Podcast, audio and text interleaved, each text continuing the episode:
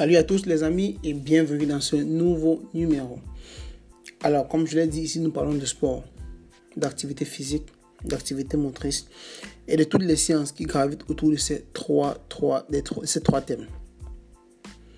Alors aujourd'hui, dans ce nouveau podcast, nous allons aborder, nous allons bien évidemment rester dans le, domaine du droit et nous allons aborder les obligations je tiens à préciser, je tiens à rappeler, j'insiste, je persiste, je ne suis pas une espèce du droit, mais je me dois de partager cette, ces modestes, et humbles connaissances en la matière avec tous ceux qui sont comme, comme moi, sont les amateurs de droit. Vous l'avez constaté certainement, le Covid nous a appris et, et, et nous a, le Covid nous a non seulement appris et nous a aussi comprendre que le sport en général, le foot en particulier, ce n'est pas à 100% une activité juste physique. Non, on est en train de constater que, 15% euh, du, du, sport est ce qu'on voit dans les, les, dans les enceintes de jeu, les, stades de foot et tout. Et le reste, 85%, est, est, ailleurs, administratif et euh, organisationnel, euh, la gestion et tout ce qui va avec. Et si vous regardez bien l'actuel président de la, FIFA, qui est l'organe fêtier fêtier du football mondial, c'est l'Italo-Suisse. C'est un juriste. C'est pas un hasard que c'est un juriste qui soit là. Parce qu'il y a des tests de loi. Il y a, il y a, tellement de, de, euh, choses dans le monde du droit qu'il faut maîtriser en fait pour pouvoir être euh, à la hauteur de, d'une telle, à la hauteur de la gestion d'une telle euh, instance à, l'instar de la FIFA. Voilà, revenons dans notre, revenons à nos moutons. On parle des obligations dans ce podcast. On va comme essayer de, de définir l'obligation, de parler du rapport d'obligation, euh, les différentes prestations, euh, oui, les différentes prestations de, de, de euh, la responsabilité, de, des différents types de responsabilités, de la paix des performances. Et bien évidemment, euh, on va aussi essayer comme ça de parler de, de, de, de la performance, des non-performances, de la non-performance. Et enfin, de, des obligations ou des, ou des défauts des créanciers ou des débiteurs. Alors, sans plus tarder, on va comme ça euh, commencer en, définissant le terme obligation. Bon, de façon très triviale, il faut dire euh, que les obligations en général, ça découle, découle d'un contrat, d'un délit ou de tout acte ou fait qui soit susceptible de tout acte ou fait susceptible de, les reproduire conformément au système juridique. Du coup, les droits d'obligation sont des caractéristiques distinctives qui sont présentées comme euh, des droits à une prestation personnelle, c'est-à-dire euh, euh, on peut dire un, comportement donné d'un sujet d'un sujet, entre autres en ce qui concerne l'exécution de donner ou de livrer, de faire ou de ne pas faire. Ensuite, ces droits sont relatifs aussi. Relatifs parce qu'ils sont dus à un, à un sujet par rapport à un ou plusieurs sujets déterminés ou déterminables. Euh, ces droits aussi bénéficient d'une défense relative, il faut, le mentionner. Euh, parce que il faut dire que le, titulaire des droits peut les défendre, peut les défendre en s'adressant euh, à un juge uniquement contre la personne ou, la personne ou, encore le débiteur.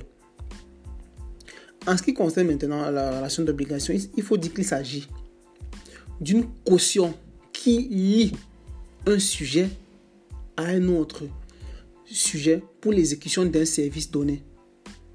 Je dis bien la relation d'obligation.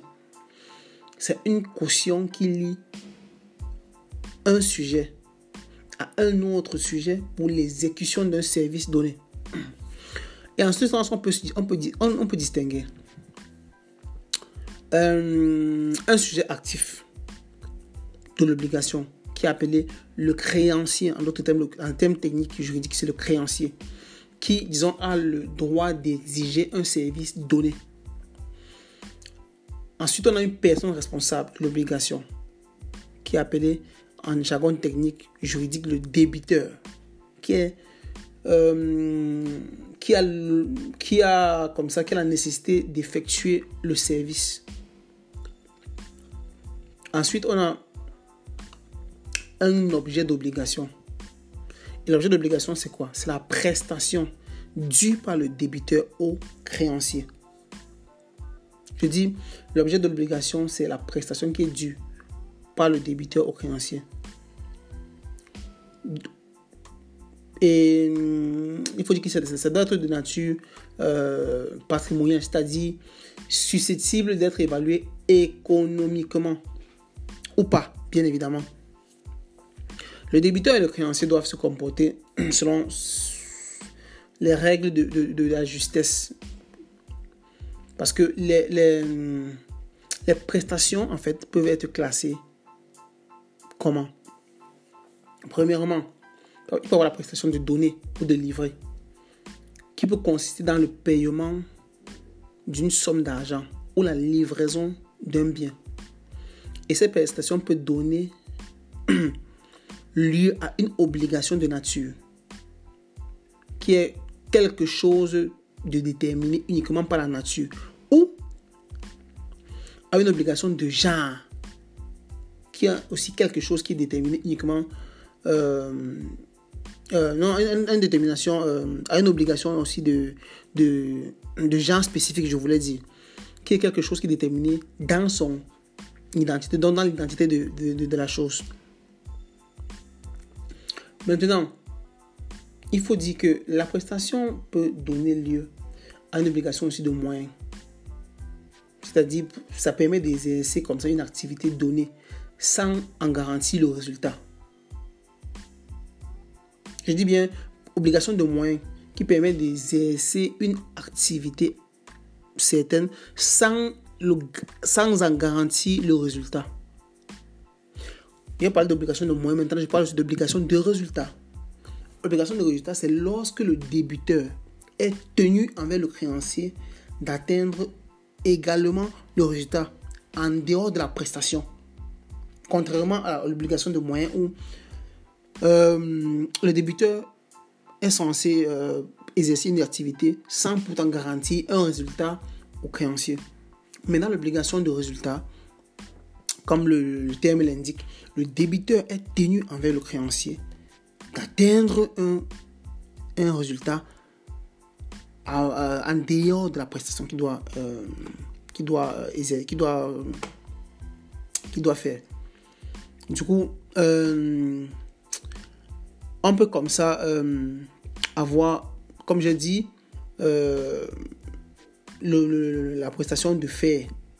Maintenant, je parle de la prestation aussi de, non-réalisation, de, de, de, non, de, de, de non-réalisation.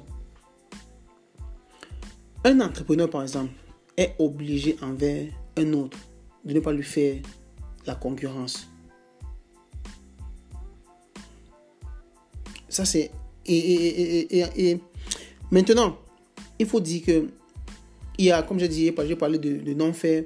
Il y a aussi de, l'obligation. Il y a aussi la, prestation de, de, de, contrat et de garantie. En ce qui concerne la prestation de contrat, il s'agit juste de consister à conclure un contrat. Comme par exemple, je dis, l'obligation envers, avec un autre de ne pas lui faire concurrence. Maintenant, la prestation de garantie, c'est que le débuteur assume, écoutez bien, le débuteur doit assumer le risque de la survenance d'un événement indépendant de sa volonté. Je dis, le débuteur assume le risque de la survenance d'un événement indépendant de sa volonté. Maintenant, euh, parlons de ce qu'on appelle euh, la responsabilité. Parce que la responsabilité conjointe et solidaire active. Qu'est-ce que ça signifie? Ça signifie tout simplement que chacun des créanciers d'un même débiteur peut se tourner vers ce dernier, non vers le débiteur. la solidarité active signifie que chacun des créanciers d'un même débiteur peut se tourner vers ce dernier et exiger de lui la totalité de la prestation.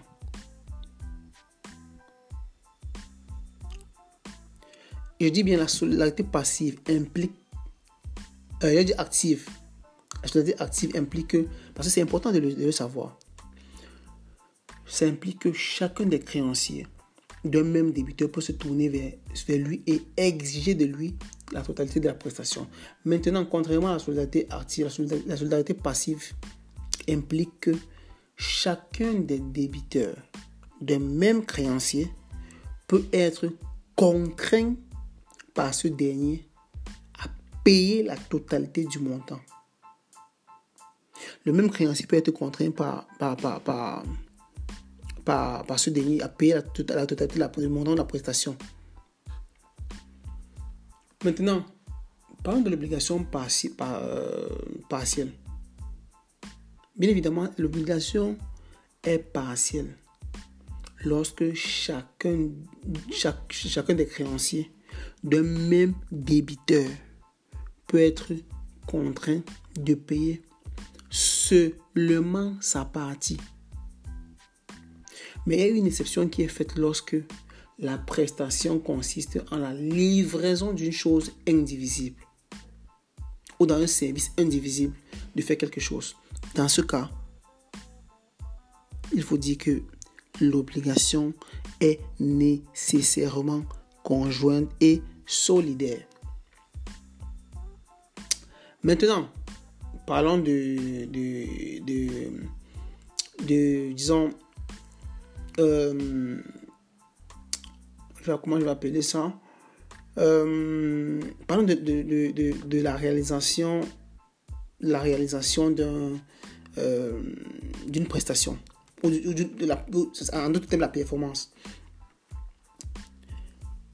De quoi, il s'agit-il? Il, s'agit de l'exécution exacte par le débiteur de la prestation.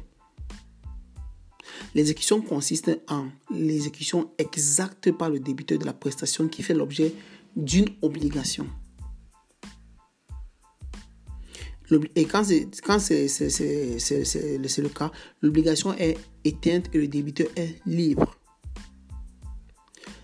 L'exactitude de la prestation doit être évaluée en fonction de différents critères. Premièrement, les modalités d'exécution. Il faut dire que c'est dans l'accomplissement de l'obligation, le mode d'exécution.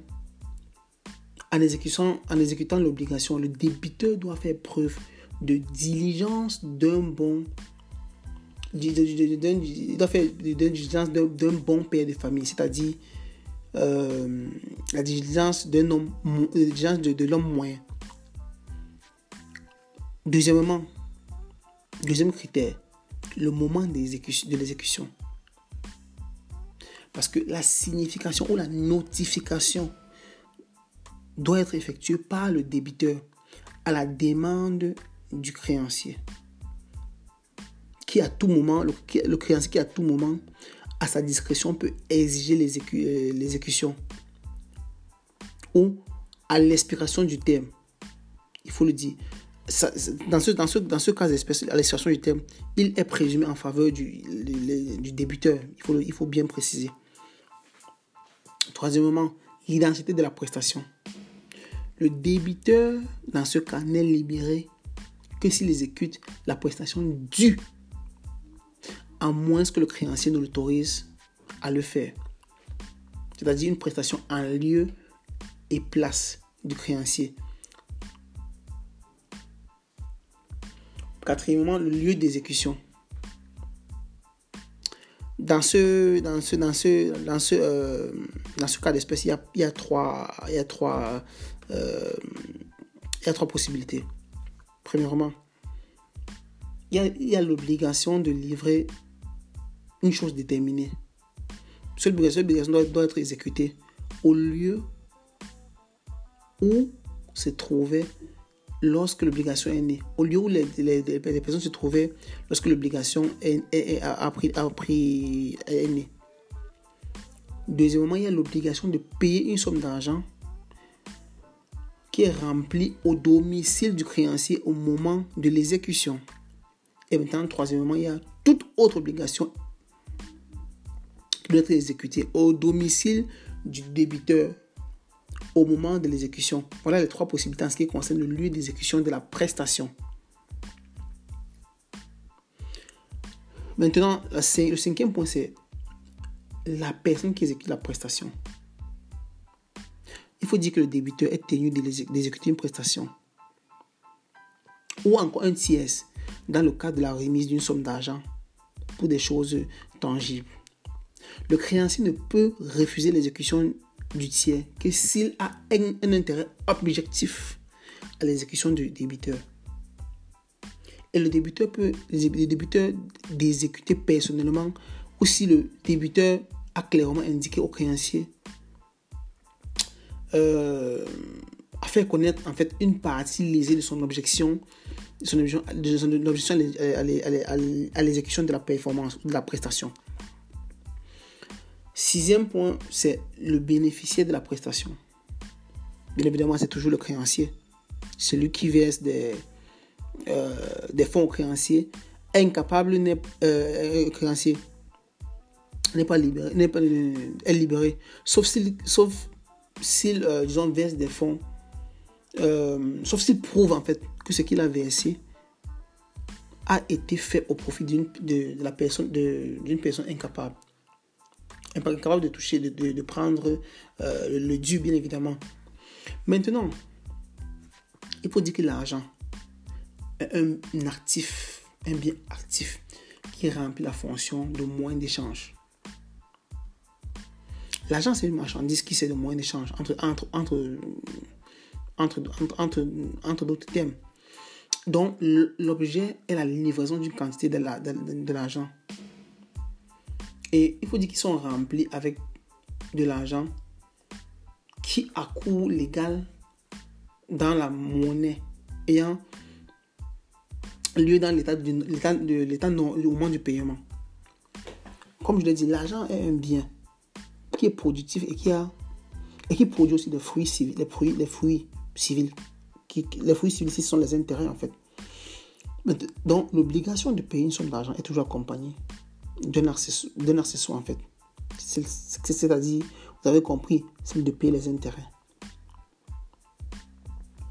Les intérêts compensatoires, compensatoires pardon, sont ceux qui sont dus sur les dettes d'argent non soumises à un terme. L'intérêt du retard, c'est ça, le plus, ça qu'il faut, il faut comprendre. Le débiteur doit payer ensuite payer suite au défaut de paiement du créancier. Les intérêts. En ce qui concerne maintenant la non-exécution de la prestation, donc la non-performance, ça consiste tout simplement en toute divergence entre ce qui est dû et ce qui est réellement fourni, ce qui est effectivement fourni. Le débiteur dans ce cas qui n'exécute pas exactement la prestation est simplement tenu à payer des dommages et intérêts. À moins qu'il ne prouve que l'inexécution ou le retard de l'exécution de la prestation est dû à une impossibilité d'exécution. C'est hyper important parce que ce sont les petites choses qui nous, qui nous, euh, qui nous, qui nous arrivent au quotidien. Et le plus souvent, on ne sait pas comment s'y prendre. Les prestations en découlent d'une cause qui, qui, qui, le, débutant en fait, il doit montrer les prestations qui, euh, découlant d'une cause qui, ne lui, est, qui ne, lui est pas imputable.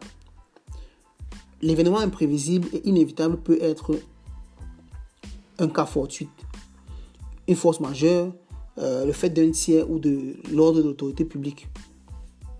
Maintenant, le service de données ayant pour objet une chose d'un type qui rend toujours le débuteur responsable pour sa non-exécution. Parce qu'un service de quelque nature que ce soit peut objectivement devenir euh, responsable de son, de, son, inexécution.